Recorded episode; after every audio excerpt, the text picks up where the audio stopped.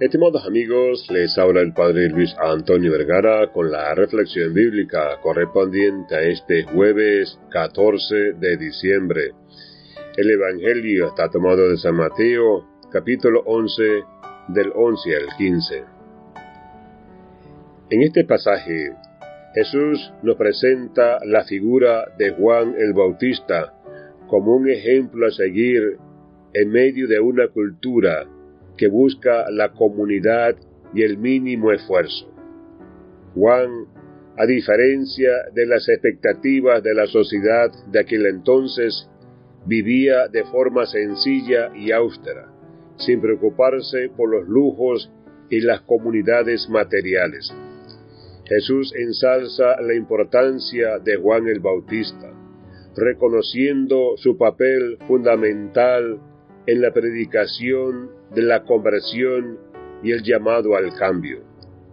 Juan no se deja llevar por la corriente de la facilidad, sino que fue valiente y decidido en su misión de preparar el camino para la llegada de Jesús.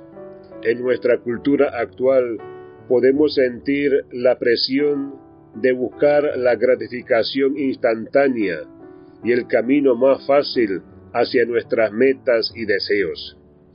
Sin embargo, el llamado de Jesús a través de este pasaje es claro. No debemos escatimar esfuerzos en nuestra jornada de conversión y renovación espiritual. Debemos ser consecuentes y estar dispuestos a enfrentar la violencia contra nosotros mismos, superando la rutina la comunidad, los vicios y las pasiones que nos alejan de Dios.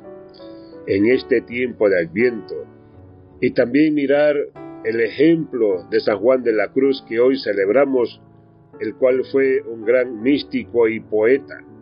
San Juan de la Cruz nos enseña la importancia de superar nuestras propias limitaciones y entregarnos plenamente a Dios en nuestro camino espiritual.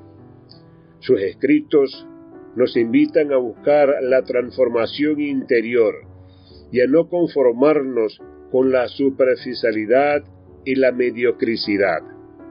Que este pasaje nos inspire a ser valientes en nuestra búsqueda de conversión y cambio, dispuestos a luchar contra las tentaciones de nuestra cultura y a entregarnos plenamente a Dios.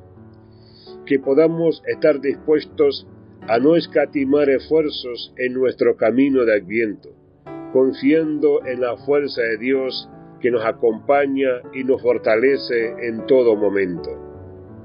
Que Dios les bendiga a todos.